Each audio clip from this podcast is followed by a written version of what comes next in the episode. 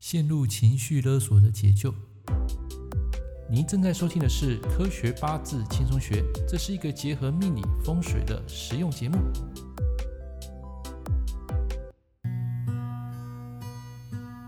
别再说什么，只因你爱我，失去的祝福我会惦记在心头。别再找借口，只因你远走。过去的承诺，曾经你是我梦中的错。哦，分手的时候，我会看着你的眼眸，告诉你一切是事是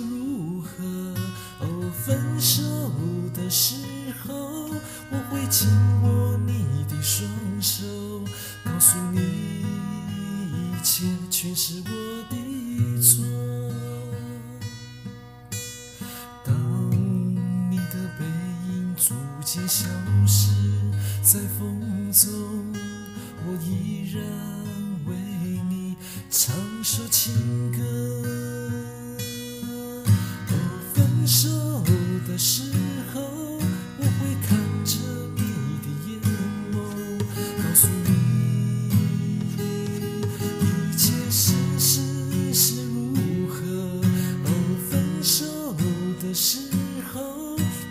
紧握你。双手告诉你，一切全是我的。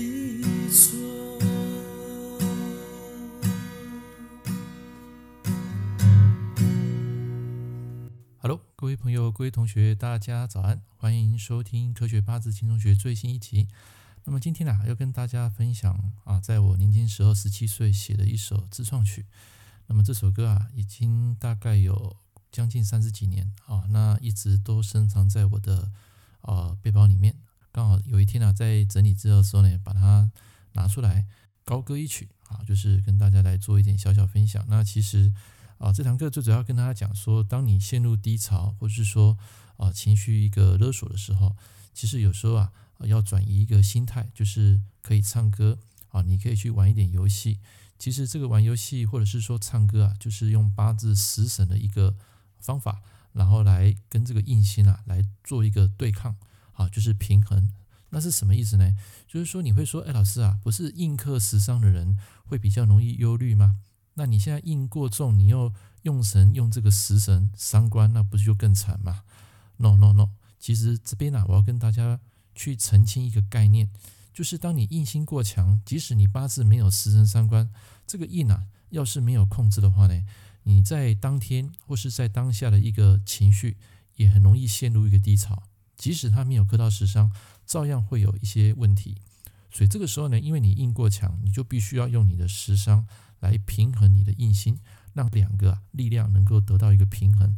换句话说，硬就是学习啊，然后这个食伤啊，就是我们讲运动啊，好，还有就是说发挥你的能力，然后让这个 input 跟 output 能够得到一个平衡。